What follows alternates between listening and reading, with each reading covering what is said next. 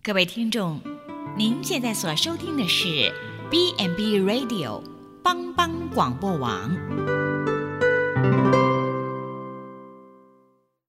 即将为您播出的是由静珠主持的《请问医师》。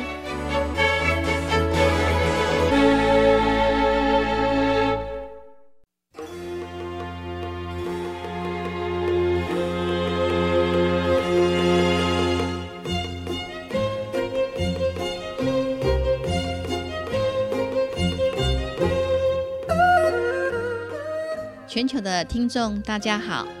欢迎收听帮帮广播网，请问医师节目，我是主持人静珠。髋关节呢是人体最大的关节，它连接我们上半身、下半身，好蹲跳、呃蹲跑、跳跪，好都需要使用到髋关节。那之前呢，呃我有认识一个大姐，她说她才五十多岁，可是呢有一次她跟我说啊，她右边的膝盖啊，好内侧会痛。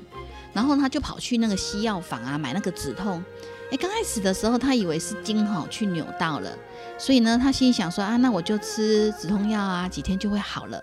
哎，可是这一吃啊，哎，就快快过了快两个月耶。他说，哎，奇怪，怎么本来哈，呃，是我们的膝盖的内侧哈会有点痛，后来变成膝关节也痛起来了，哎，连属膝部也痛起来了，就像酸酸的。哎，走路的时候更严重。哎，他说，嗯，不对呀，我年龄也不是很大。怎么膝盖就不行了？结果呢，他就跑去呃看医师，然后医师就说，呃问他啊，这大姐的情况是怎么样子？然后医师就请他去照腰部跟膝盖的 X 光。哎，大姐就跟我说，哎，真奇怪啊，我是膝盖有问题耶，那干嘛连腰部都要照呢？结果呢，我就问他说，哎啊之后怎样？他说啊，之后呢，医师看了 X 光说，哎，我膝盖是正常。可是哈，那个右边的髋关节有一点状况哎，然后他就跟我说，奇怪了，我走路膝属膝部跟上下楼梯的时候，膝关节会痛，这跟髋关节到底有什么关系？而且呢，我很怕开刀。如果你也跟这位大姐一样，或者想了解更多有关于髋关节的一些疾病，请别走开，我们进一段音乐，再跟医师一起聊聊。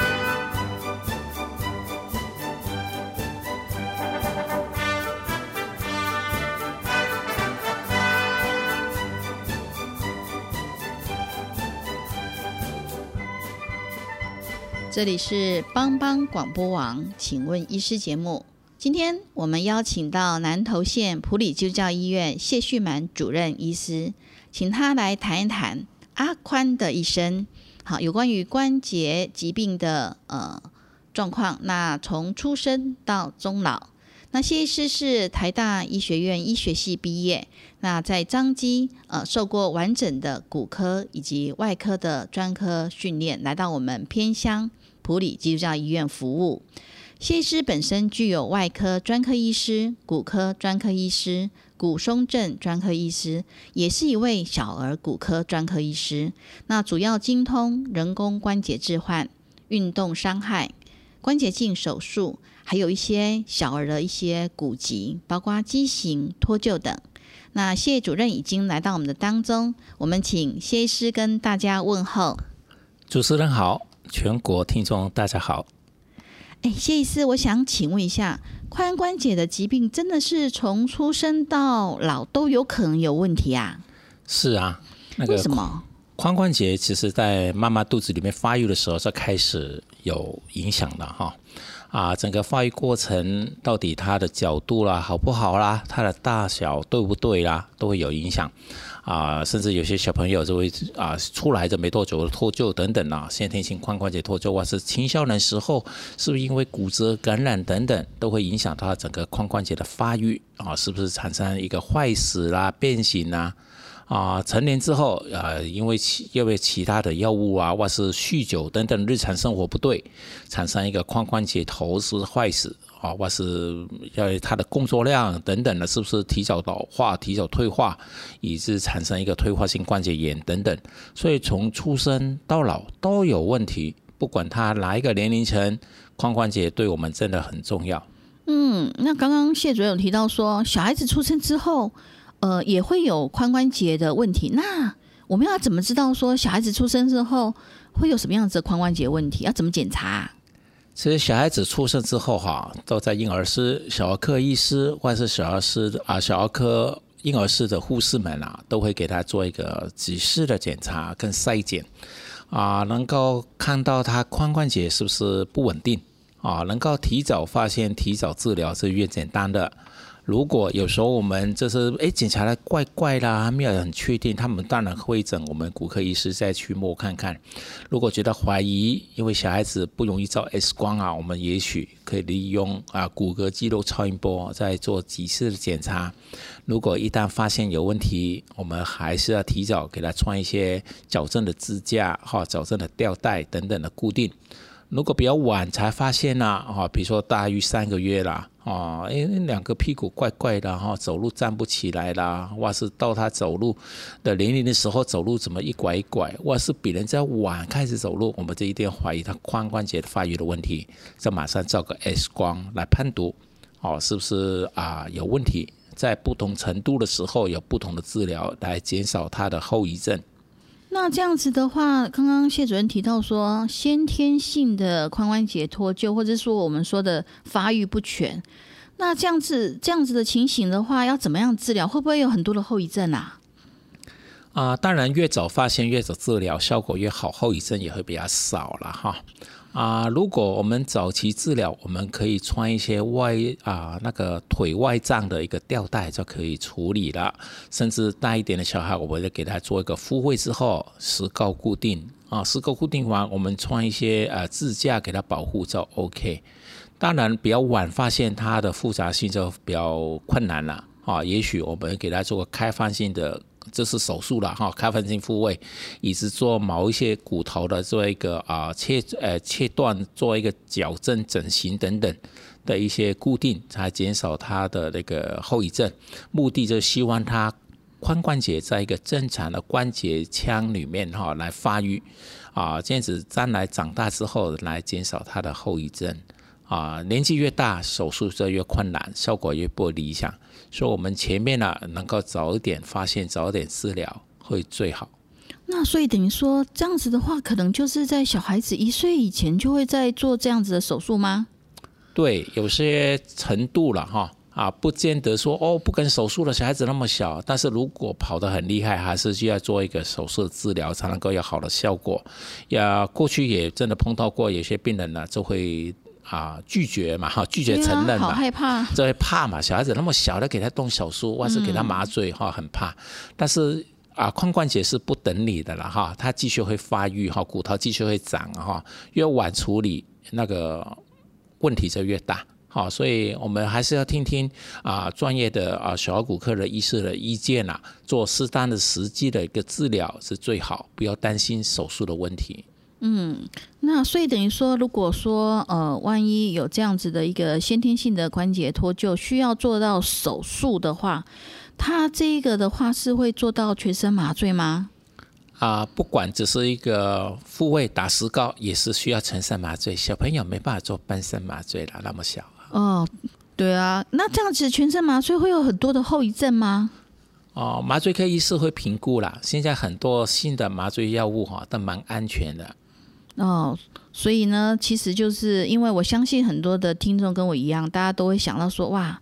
这个小孩子哈，虽然说是先天性的嘛哈，先天性的这个髋关节发育不良，但是一想到说小孩子才这么小，然后就要手术，心里当然会有一些的不舍。但是谢主任有提醒我们说，其实髋关节是不等人的哦。如果你呃有发现有这样子的一个情形的时候，应该要赶快来给医师做一些的呃检查，然后确定一下他的整个呃状况大概是怎么样子。然后呢，如果是在婴婴儿期的时候呢，还，可以使用一些的那个外展的吊带来做一些固定。那如果说呃大一点的孩子的话，那可能还会有一些石膏的一些固定等等。那我想问一下，说呃石膏的固定是怎么样子的一个情形？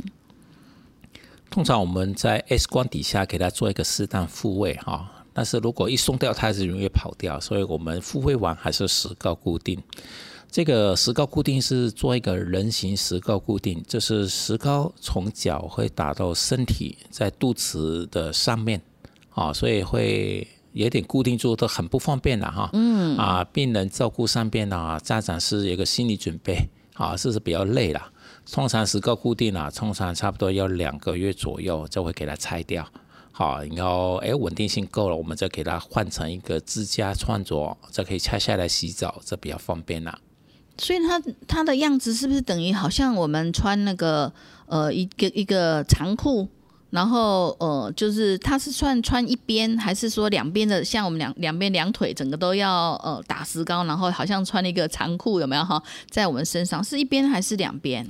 啊，这样子说了一边长裤一边短裤。大部分我们打石膏会这个样子，然后中间有一个棍子，然后会卡啊，会支撑两只腿的一个宽度跟维持住，让我们搬运的时候也是棍子啊的移动，它也比较方便。哦，所以外外形看起来好像穿一个很高腰的长裤哈，啊，一边长一边短这样子。哦，所以啊，那长的是我们有问题的那一边，有问题。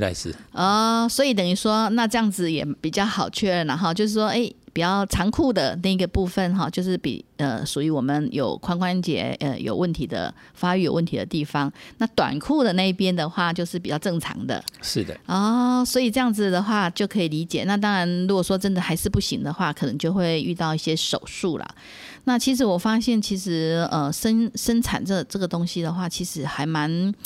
呃说实在呃呃安全也安全，危险也危险。那像有很有一些呃那个就是生产过程当中，然后可能就是有脑性麻痹啊等等的一些，就是出生过程当中缺氧或者是说感染还是什么等等的一些情形。那我想问说哈呃像这一类的哈，譬如说脑性麻痹，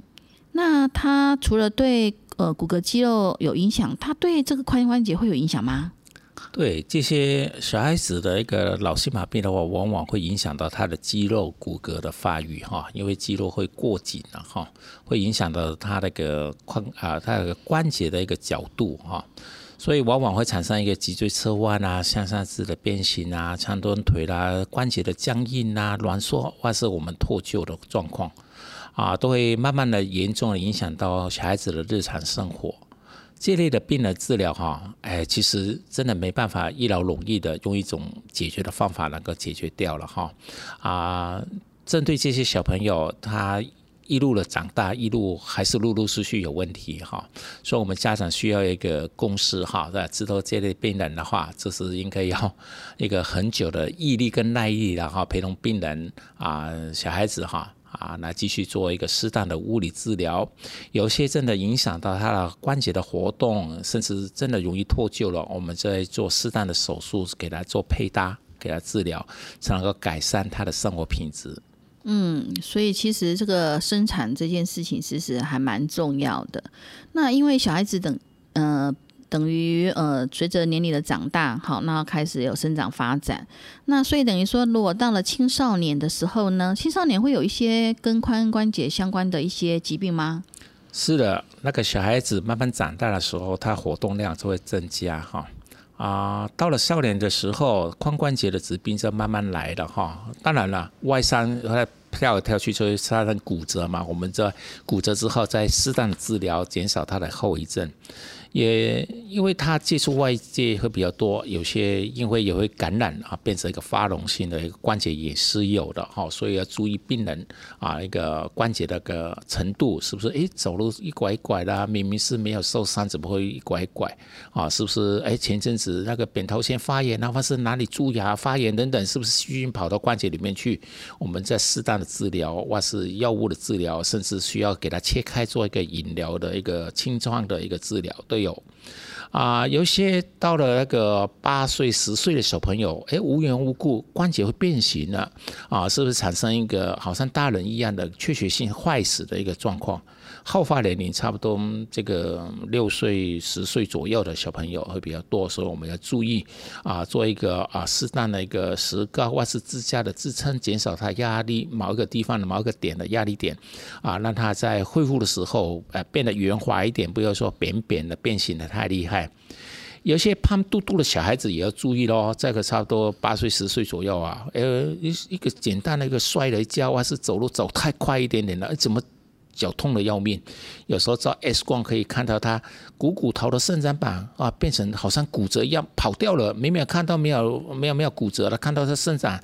伸展板的线啊，好像诶不一样的位置了。哈哈，因为他那边对于那种啊体重胖胖型的哈，会产生这种啊状况也也蛮蛮会有机会，所以我们注意看看啊，有些真的需要用手术的方法给他做固定。所谓手术方法，我们也是一个微创的，不用直接打开它，呃，只是 X 光底下给他做一个复位调整它的角度，啊，一根。钉子给它卡住就好了，让它继续保护住。当然了，小孩子在青少年发育的时候，也要注意他随时随地的跑出来一些恶性肿瘤，也要注意了。所以走路，哎，外是外形怪怪的，还是请啊骨科医师给他做进一步的检查比较安全。哦，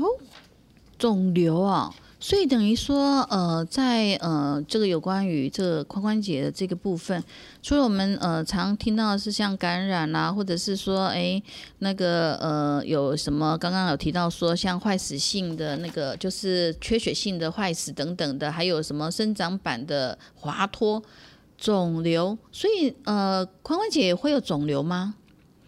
是的，有时候我们在整个发育过程当中，或是甚至到我们成年的哈，我们髋关节也要注意它啊，是不是容易产生一个啊肿瘤的问题？当然，肿瘤包含的良性跟恶性肿瘤啦，在不同年龄层啊里面都会有啊机会跑出来的。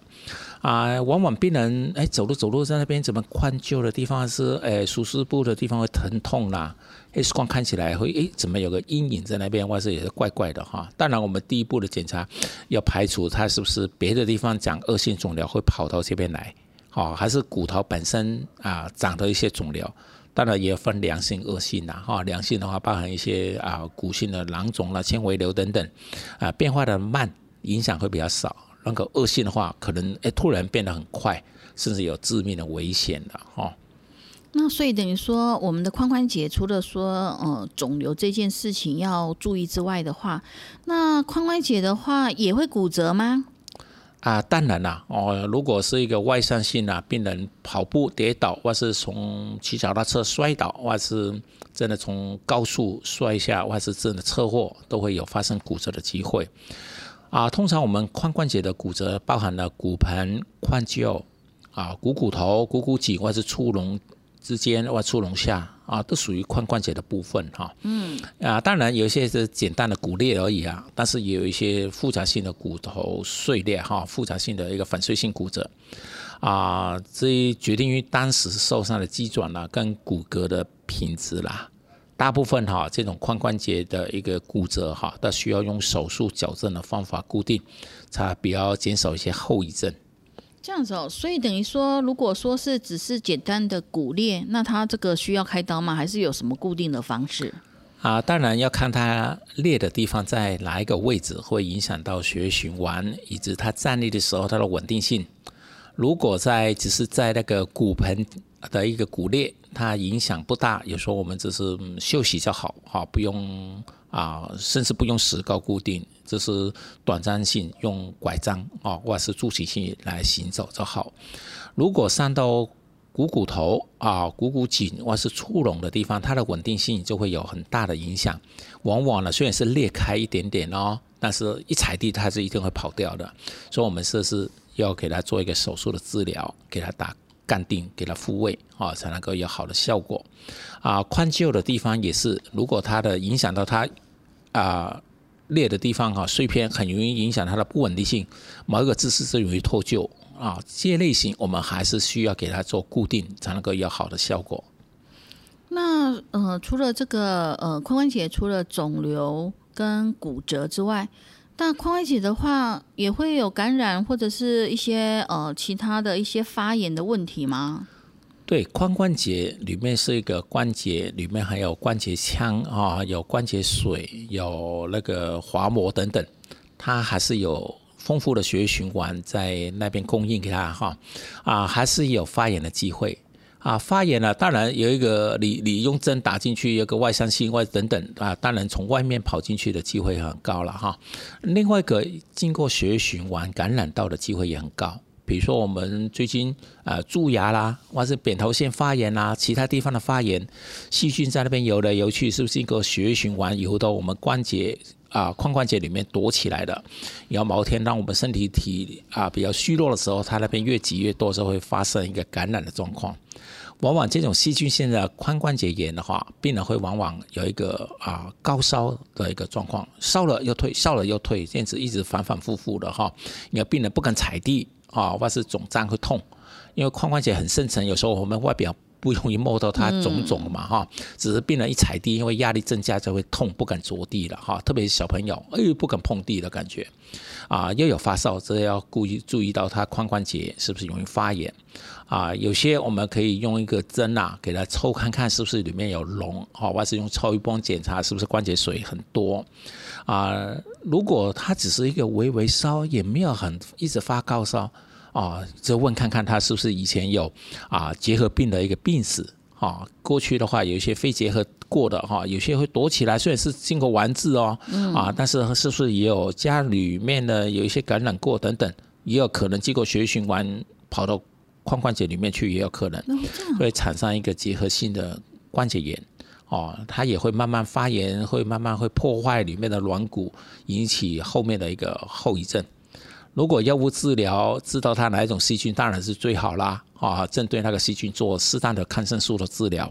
如果发炎的很厉害，甚至我们做一个手术的一个引疗，把关节打开，给它清清洗啊，应该放个引流管啊，继续药物的治疗一个时间。啊，让它减少它的从啊复发啊，一直破坏里面的啊软骨啊，或是髋关节骨骨质的本身。嗯，所以这个关髋关节其实我看它的呃疾病也非常多，然后它需要注意的事情也非常多。那我们先休息一下，进一段音乐，再跟医师继续聊聊有关于这个髋关节，这跟我们呃。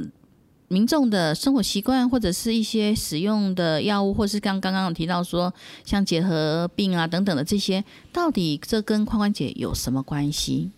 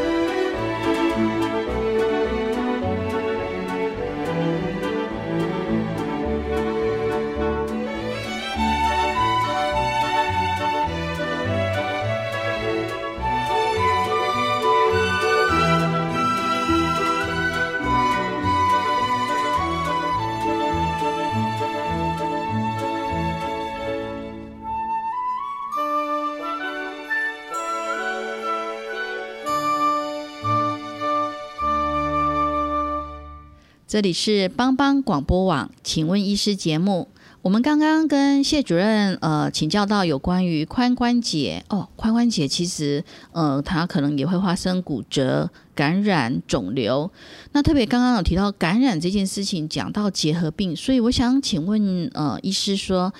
呃病人的生活习惯，或者是说他有什么样子的疾病史啊，或是用药史，会跟髋关节有关？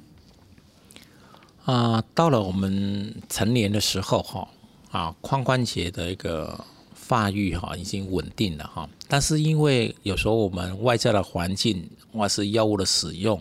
或是生活习惯，他喝酒喝得很凶等等，啊，髋关节。头啊，那个股骨头还是需要一个优良的血液供应哈，有充分的营养供应给他，他才能够有好的品质了哈。但是因为用一些药物啊，特别是用一些高浓度的一个高剂量的一个类固醇，或者是喝酒酗酒很凶的哈，都会影响到我们的股骨头的一个血液循环啊。如果有这种病史的病人啊。呃，又发生我们髋关节怎么走路会疼痛了，所以一定要注意到啊，它的变化是不是它的用药史，是不是有用到这些高剂量的啊类固醇，或是它酗酒的历史有多久啊，来做适当的治疗啊，是药物的调整。我们曾经有碰到过一个年轻女孩子哦，才二十出头，因为她被检查出来一个是啊。笑脸性的类风湿性关节炎，嗯，所以内科医师就会给他短暂性的一个大量的类固醇，嗯，哎，才两个月左右啊，嗯，髋关节头都坏掉了，哎呦，真的啊，那所以等于说这个呃，就是我们说的那个骨头的那个坏死的这个部分啊，那它会有什么样的症状？啊，往往这种哈，如果是早期的时候，病人就是走路会疼痛，所以走路有点坡形了哈，一拐一拐的哈，然后一些活动度就会受限制啊。如果严重一点呢，它甚至已经发生塌陷了哈，已经变形了啊，就会好像骨折一样哈啊，它就会有点长短不一样的啊，两只腿长短不一样啊，这这个状况出来，所以病人会疼痛的蛮。蛮不好受的了哈，往往髋关节的疼痛啊，比膝关节的退化的疼痛啊来的更严重啊，所以病人很早很早的时候就会过来给你看拿止痛药。一直用药吃啊，不痛，吃了药就不痛了，再继续工作。嗯啊，有时候照 X 光，哎，好像早期的时候还没塌陷，我们不容易看得出来。啊，如果真的仔细看起来，看到一点点痕迹了哈。对，当然了，这个病人疼痛很厉害，有时候我们 X 光也判断不了。有小部的病，少部分的病人，作为可以利用核磁共振摄影啊，就会看到它里面的血液循环不对了啊，但是。啊，很多病人其实 X 光都已经有变化，我们就可以针对他的状况来做适当的治疗。那所以等于说，我们做了核磁共振的检查之后，那呃可以看一下说呃整个髋关节的一些状况。那如果说呃它不是早期的呃就是缺血性坏死，而是刚刚有早期一定是有晚期嘛哈，就是比较严重。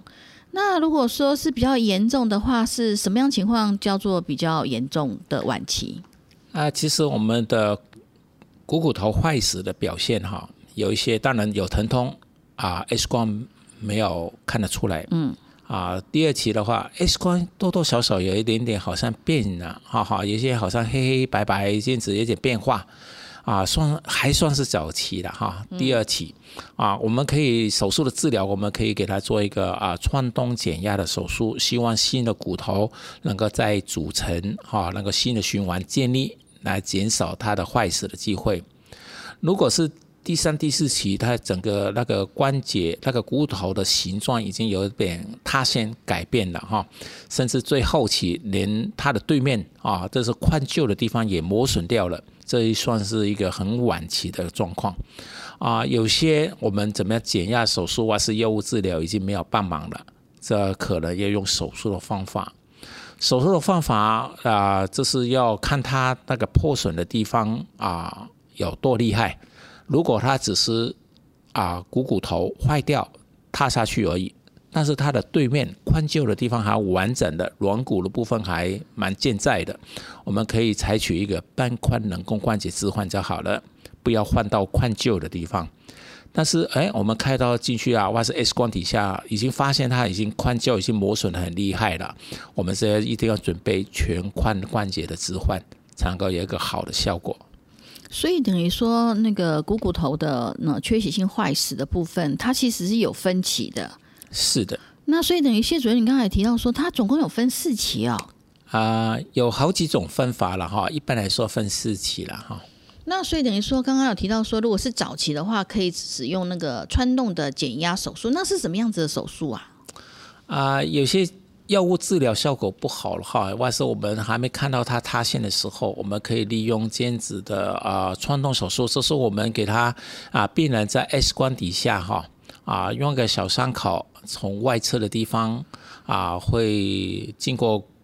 骨粗隆的地方往股骨颈的地方打，等于他把他的啊从股骨颈到他的股骨头的地方打个隧道啊啊做法哎呀好几种的，有些是一个比较大一点的洞打过去哈，有些的话就是好几个小洞打过去，目的就是让他做一个减压处理啊，让它破损的或是受伤的啊股骨头啊，给它做一个破坏的动作，新的。骨头骨桥梁啊，再重新建立建立新的骨桥梁的时候，希望有建立好个骨循环给它，哎，血液循环给它，让它自我修复起来。哦，所以它其实最重要是在于自我修复，就是血液循环的这一个部分了。是的。那呃，如果说随着年龄开始慢慢的增长啊，那可能到了老年的时候，那大家都知道说，其实呃，老化。呃，退化的这种关节炎，呃，也是不可避免的。只是说，我们想知道说，哎，它退化性的关节炎的话，它在临床的症状会是怎么样？跟呃我们的年成年人一样吗？都是疼痛，还是说它有不一样的部分？就是到了中年老年的时候，因为我们髋关节已经不停使用哈，啊，这样子让我们关节衣里面的滑膜等等啊，骨头也会软骨也会磨损的一天了哈。嗯，啊，其实往往病人进来的时候，这些疼痛嘛，他的婆行呢，早期的时候那个婆形的啊那个状况没那么厉害，不像我们那个股骨头坏死整个的变形那么厉害哈，疼痛的程度没那么严重。X 光的底下看过去。它不会有塌陷的状况，它只是啊关节关节之间的空间会变窄了、变小了啊，有一些甚至旁边会有点像好像长骨刺的状况，哎，活动就会有点限制啊。长短腿不容易看得出来，除非它变形很晚期才会看得出来哈。是 X 光就可以判读到它里面的磨损的程度啊，到底要怎么样啊？是不是可以非手术治疗，还是手术性的一个治疗？那所以等于说，如果万一有发生这个退化性的关节炎的时候，那如果说我我像有我有很多朋友，他们其实还蛮害怕手术的啦，或者是他们也会觉得说，哎，真的有需要那么快就手术吗？所以想要问问说，如果用先用非手术性的治疗的话，会有哪几种方式可以来使用？啊，其实髋关节炎的退化。的治疗好像膝关节也一样啦，包括我们改变日常生活的习惯啦，活动量减轻一点点啊，活动度是少一点点，要我们体重也不要增加的太多，减少我们的髋关节的负担啊。药物上边我们可以利用一些肺类固醇的抗发炎的药物给它做止痛啊，有一些增加我们的附件啊关节的周边的肌肉的强度的训练都可以改善。啊，至于有一些支架帮忙髋关节来说比较不容易，有一些外创的支架能够帮忙了，不像膝盖我们可以带个呼吸啊等等。啊，有时候我们这是如果需要走长的路，我们这拿个拐杖啊帮忙一下，减少它的压力。啊，这样子对这种还没到手术的程度，都会有许多的改善。那因为我知道说哈，其实呃，像这种那个退化性关节炎的部分啦哈，那在膝关节的部分，一般呃，有些人他们可能会有一些，譬如说像呃玻尿酸关节炎、关节液啊，或者是使用再生疗法。那髋关节有吗？因为呃膝关节比较常听说，但是我不晓得说髋关节的部分也有会有这样子的一个治疗方式吗？啊，有小部分医师也会采取这种状况了哈，这种治疗的方法哈，但是关节的进的一个冲洗的效果哈，没有像膝关节的来的那么理想啊，也有小部分会打玻尿酸。啊，也是没有健保给付的啦，哈啊，目前健保给付的话，只是针对膝关节，哈，髋关节的啊要打，哦啊也是用自费，但是效果还是很有限。我们曾经也做过一些病人，一方面啊，我们不容易打到它，不像膝关节，我们一摸都摸得到了，哈啊，髋关节的话，我们最好啊在 X 光。啊，确定你的正的地方，或是用超音波确定你的正的位置哈，打会比较准确的哈，不要浪费掉了你的 打进去的玻尿酸啊。但是效果还是没那么理想啊啊，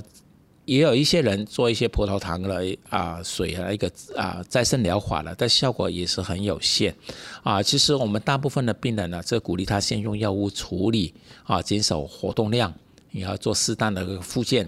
如果还是不行了，只能够做一个人工关节置换才可以了。嗯，那刚刚谢主任有提到说，半髋人工关节置换跟全关的这部分，那最主要是在于髋臼的完整性嘛。那可不可以再麻烦谢主任再说一下，说像什么样情况的呃民众他们是使用半髋的人工关节置换，那什么样情况是用全关的？呃，就是全髋节哈，全髋的人工关节置换术，它那个差别很大吗？啊，一般半髋的人工关节置换，针对一些比较年轻的哈，或是髋关节面是还是蛮完整啊。比如说他是那个啊，缺血性坏死的髋关节头，或是以前有骨折过，那个头都坏掉了哦啊，要比较年轻，我们就换半髋的人工关节啊，它的耐用度也是很高。哦，因为它宽旧的地方没有置换哈啊，所以它不会增加它的压力哈的啊骨头的破损不容易哈，所以耐用度也比较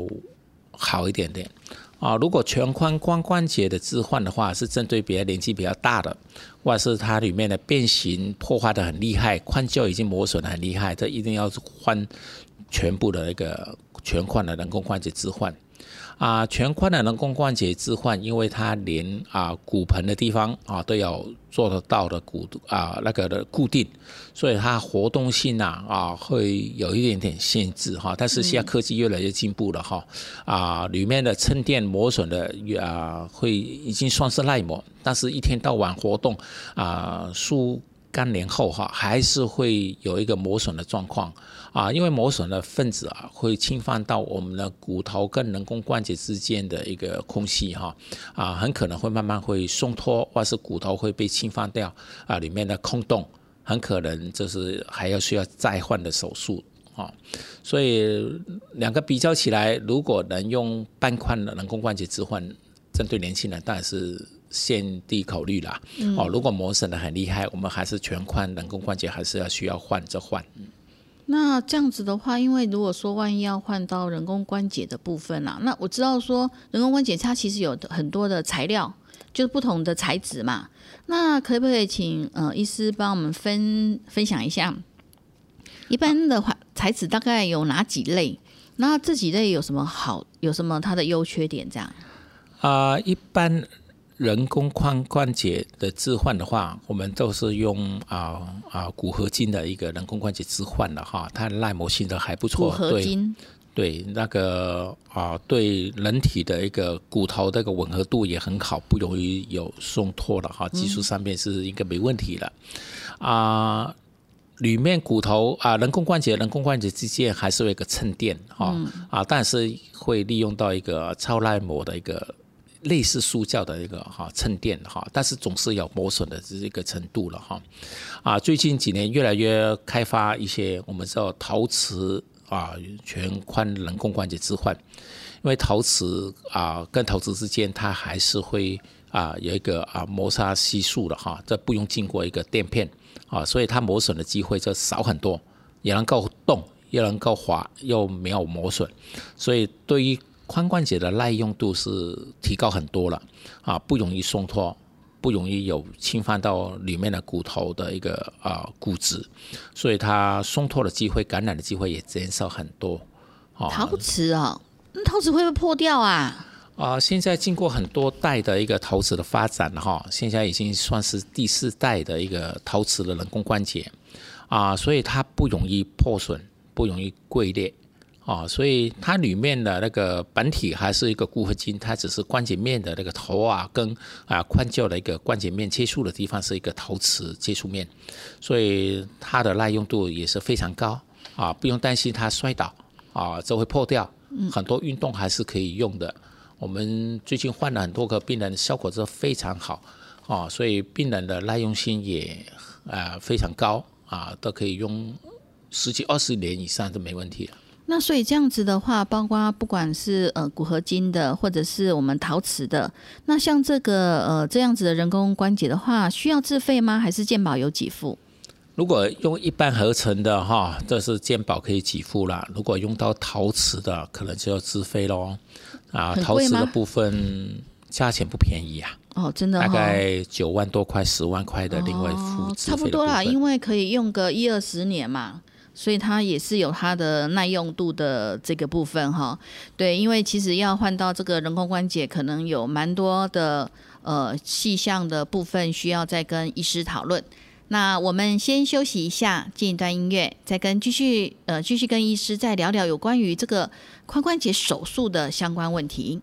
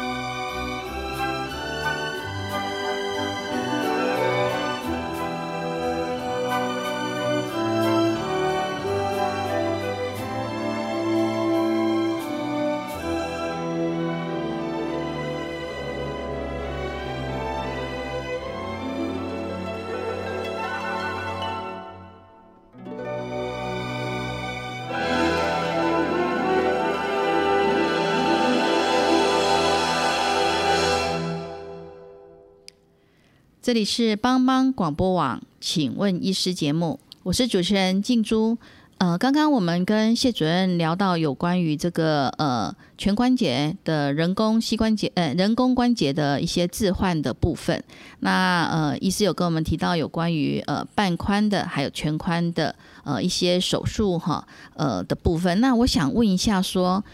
髋关节的手术的话，是我们现在是用传统的手术，还是有像微创的手术？啊，其实现在科技越来越发达哈，然后我们手术技术就会改善很多。我们现在髋髋关节的一个手术都是以微创的原则来给他做的哈。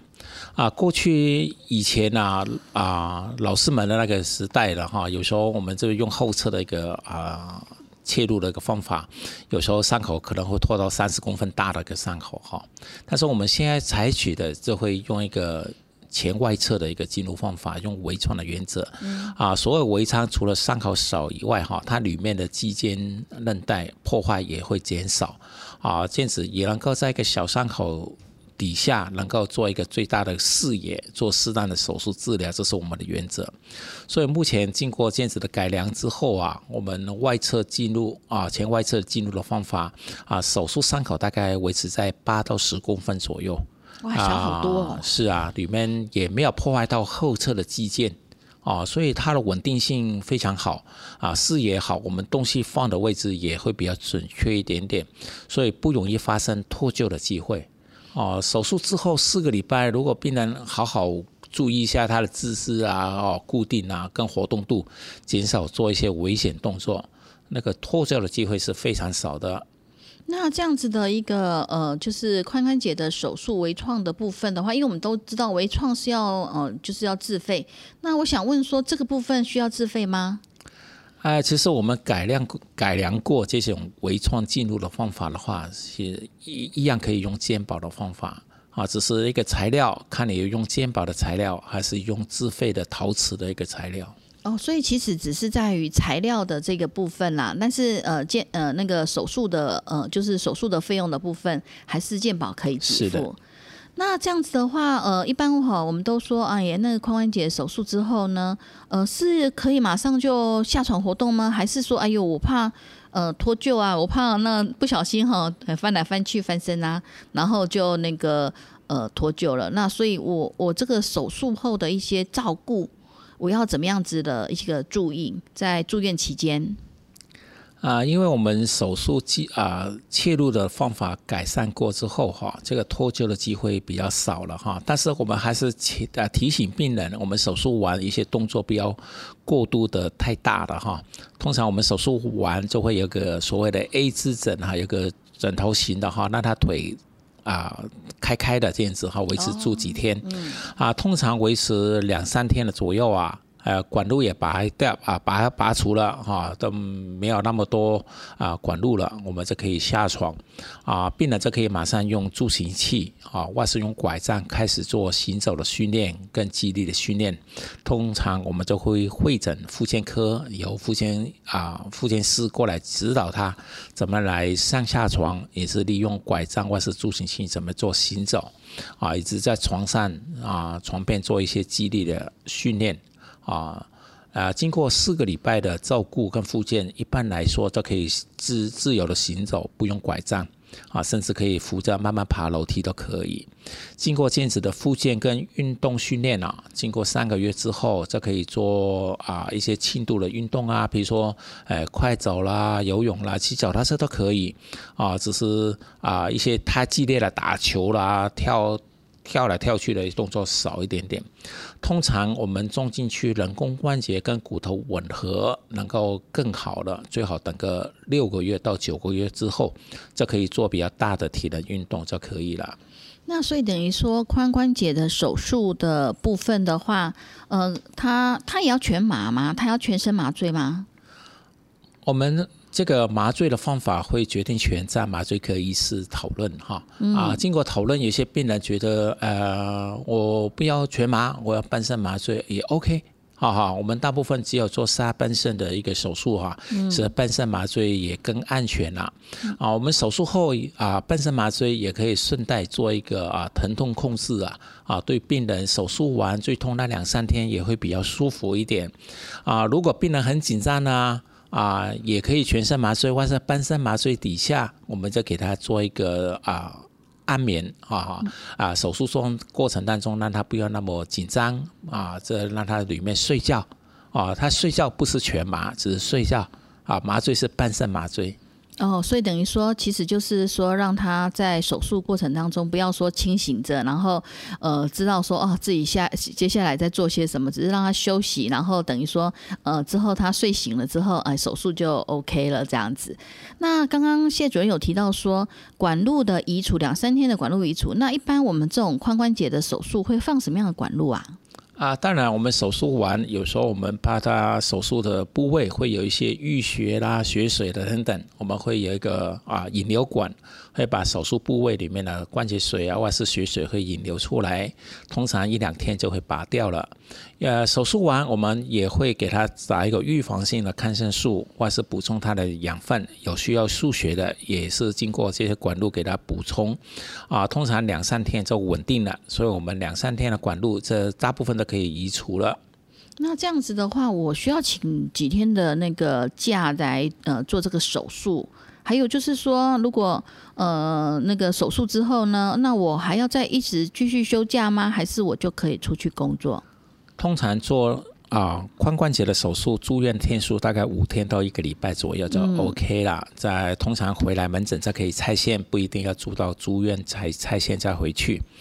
啊，手术完又用拐杖，刚才提到过，用拐杖最好拿个一个月，好，或是一个半月左右。啊，如果请假休息，最好有一个月到两个月的时间好好疗养，啊，这样子会更更理想啦。如果有些工作，如果他的工作啊劳动性不会那么大的，只能办工作那些，是一个月之后就可以回去上班，没问题了。哦，所以等于说，呃，其实呃，髋关节的手术，它其实不是说像我们想象说，哦，住院要住非常的久。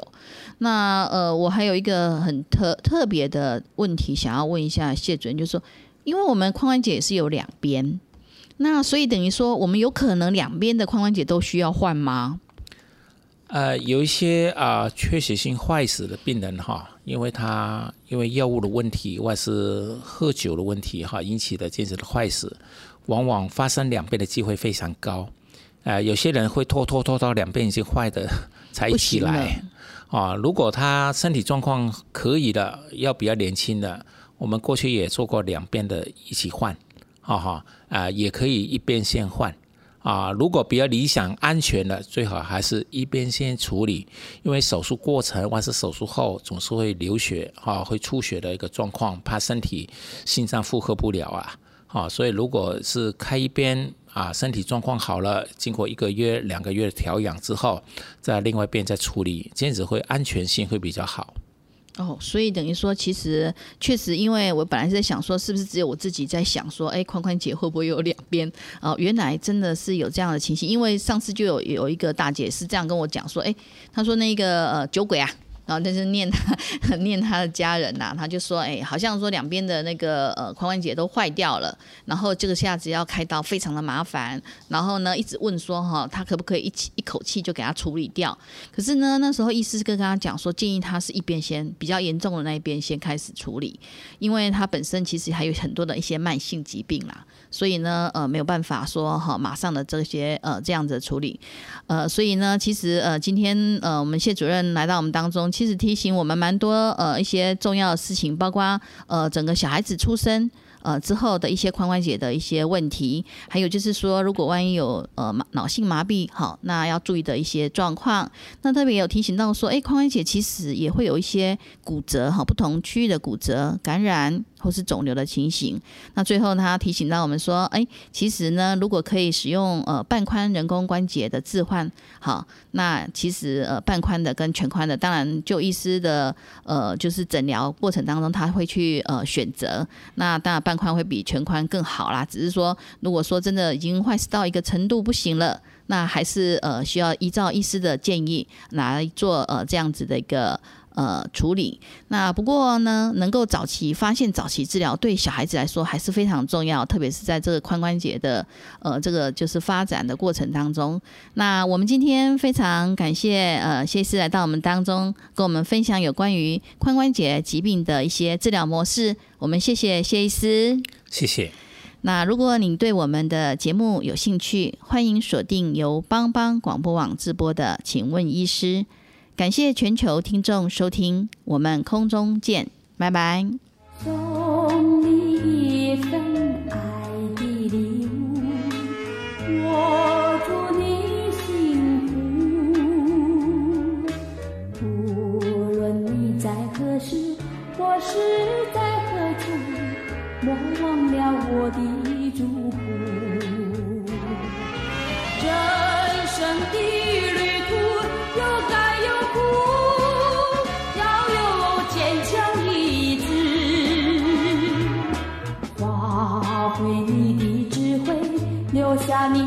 汗珠，创造你的心。